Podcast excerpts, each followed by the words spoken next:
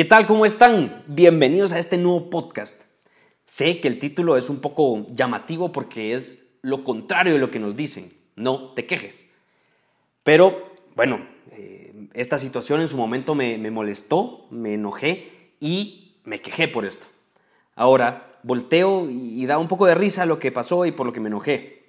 Eh, te cuento un poco cómo fue la cuestión. El sábado fui a dejar mi carro a servicio, a eso de las 9 de la mañana y acompañé a mi madre y a mis hermanos a la primera comunión de una de las amigas de mis hermanos. El carro salía de servicio el lunes a las 11 de la mañana, pero ese día, el lunes, amanecí muy enfermo, con alta temperatura, con, muy pesado y una gripe muy dura. Cuesta, la verdad cuesta que yo me quede tirado en cama, pero ese día esa gripe lo logró. Y por consiguiente, no fui a traer el carro. El martes tenía clases hasta las 8.40 de la mañana, así que hablé con un amigo Sebas, para ver si me podía dar jalón, que es como si me podía llevar. Y pues no pudo por lo mismo que yo. Su carro estaba en el taller. Y él se iba con otra persona que yo no conocía. Pero en fin, no podía irme con ellos. Él me explicó por qué y todo y no hubo ningún problema. Luego llamé a una amiga, Daniela, que se iba en bus y vive cerca de mi casa para preguntarle si podía irme con ella en el bus. Muy amable y todo, me dio el número del señor del bus para preguntarle si podía irme ahí y me dijo que no había problema. Me contó cuánto me costaría el viaje y todo. Y le conté que pues yo iba a estar, para que no se desviaran, con Daniela en su casa a las 5.25 o 5.30 de la mañana, que es más o menos la hora que pasaban por ella. O sea, tenía que levantarme a esa hora y punto. Ok, perfecto. Yo me acomodé a eso. Todo iba según el plan. Llamé a un Uber para que me llevara a la casa de, de Daniela, porque vive relativamente cerca, como a 10 minutos en carro. El Uber iba bastante lento, pero llegamos a las 5.33 y para mi sorpresa no estaba. En, primero pensé que no había llegado, pero esperé un poco y no vi nada de luces ni nada que pareciera un bus. Le pregunté al señor del bus que en dónde estaba por WhatsApp, que ahí por la le había hablado. Le traté de llamar, le mandé mensajes y no me contestó. Todo me lo ignoró. Le pregunté a mi amiga que por dónde iban o si aún no había llegado y me contó que ya se habían ido y estaban bastante lejos. Yo aún estaba en, el Uber, entonces le dije que lo siguiera con las indicaciones de mi amiga por dónde iban, hasta que me cansé de seguirlo. Ya habíamos avanzado bastante, abro paréntesis un poco, y a mí me criaron, eh, mi padre me crió para resolver problemas desde muy pequeño, o sea, desde muy pequeño me dijeron, primero resolvé. Entonces decidí llamar a mi primo Sebas, que también se llama como mi amigo, pero Sebas Carrillo, porque ya estábamos cerca de su casa. Entonces lo llamé para preguntarle si me podía llevar a la universidad porque él también estudia conmigo. Y claro, me dijo que sí y nos fuimos juntos. A las 5.50, él se iba como a las 5.40, él me esperó un poco y ya nos fuimos. Yo en lo personal estaba muy molesto porque habíamos quedado algo con ese señor del bus. Yo esperaba que cumpliera y por supuesto me sentí engañado y me enojé muchísimo. Es un desgraciado, me mintió, qué poca madre tiene. Me empecé a quejar, no con mi amiga, porque no tenía la culpa de nada, ella estaba súper apenadísima cuando llegué a la universidad, mira qué mal, qué, qué, mal que pasó esto, eh, súper mal. Pero ella no tenía la culpa. Y tampoco con la vida, que la vida no me hizo nada, fue el señor del bus. Así que después de quejarme y todo esto, en cuestión de 10 minutos, después de estarme quejando 10 minutos, llevé el proceso que yo hago para soltar estas situaciones y ya estaba como si nada. Y ahorita te cuento el proceso. El proceso para soltar estas situaciones es este. Uno, identificar contra quién es la queja. Puede ser contra una situación concreta, un evento, una clase, algo general.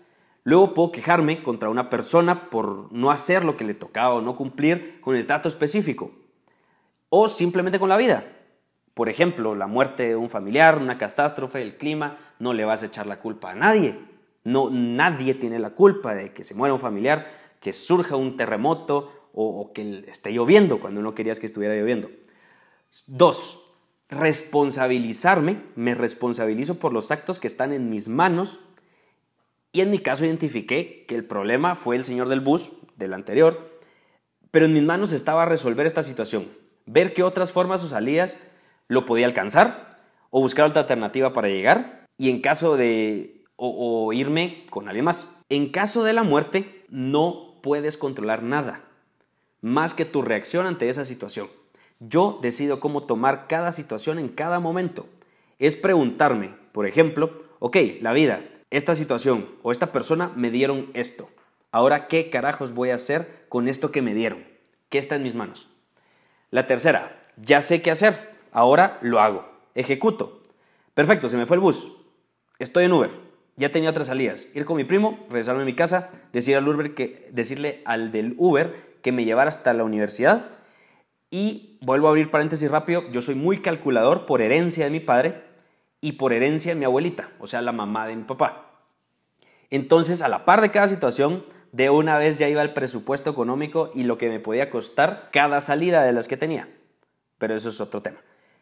Eh, luego de hacerlo y hacerlo rápido, este proceso para mí es como inmediato, porque le doy gracias a mi padre, de nuevo, que me decía, primero resuelve el problema, luego, si quieres, ya buscas al culpable. Suelta. El cuarto punto es suelta. Ya pasó, ya resolviste. Sí, falló, quedó mal, qué desgraciado, qué mala jugada de la vida, Qué gran golpe que se muriera alguien. Qué desgracia que me dejó el bus. Ya resolví cómo me siento. Ya resolví qué haré para llegar. Ya de hecho estoy en camino. Eh, ahora, ¿para qué le voy a dar más vueltas? Mi tiempo no lo vale. No vale, no vale la pena engancharse con estas situaciones, con algo que no es tan importante porque ya lo resolví. Es un problema, te hace crecer. Claro, nunca más voy a volver a confiar en el bus. No por desconfiado, ah, valga la redundancia, no por desconfiado, sino porque no me puedo dar el lujo de cometer el mismo error dos veces. Y quinto, sé agradecido. Agradece, sé muy agradecido porque creciste y por lo nuevo que has aprendido. Ser agradecido es parte de salir de ese proceso, porque ser agradecido de una vez va implícito el perdón. Lo perdoné, sí, ok, ya no vuelvo a caer en la misma. Te cuento esto porque, como te decía al principio, Siempre escuchamos la desgraciada frase no te quejes, pero yo agrego a esa frase no te quejes si no harás nada al respecto. Quejarse libera tensión, no se queda guardado en tu espalda y luego se convierte en estrés. Quéjate siempre y cuando seas propositivo. Quejarse por quejarse es una estupidez, que desgastante, te destruye. Pero quejarse y hacer algo es gratificante porque te llevó a pensar y te llevó a ser mejor en cierta medida de lo que eras, porque resolver algo complicado o algo muy simple es resolver y eso ya es crecer.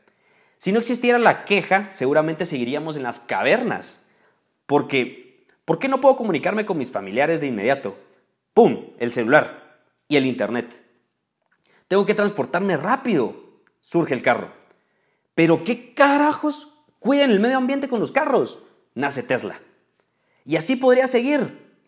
Tranquilo, haz lo que esté en tus manos. Y a veces eso que está en tus manos será hacer nada.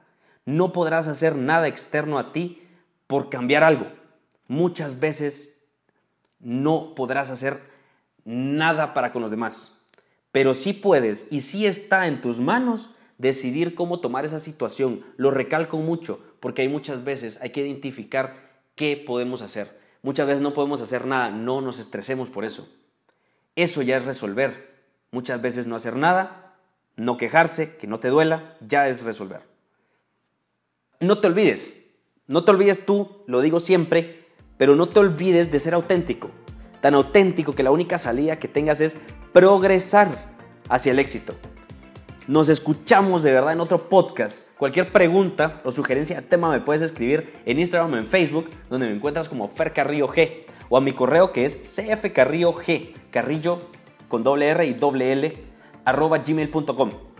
Te agradezco por estar aquí, por escucharme. Si vas en el carro, si vas, si estás haciendo algún deber o si estás, no sé, en tu casa, déjame tus comentarios que los leo todos y comparte este podcast. Recuerda que tú me inspiras a seguir con este proyecto. Muchísimas, muchísimas gracias.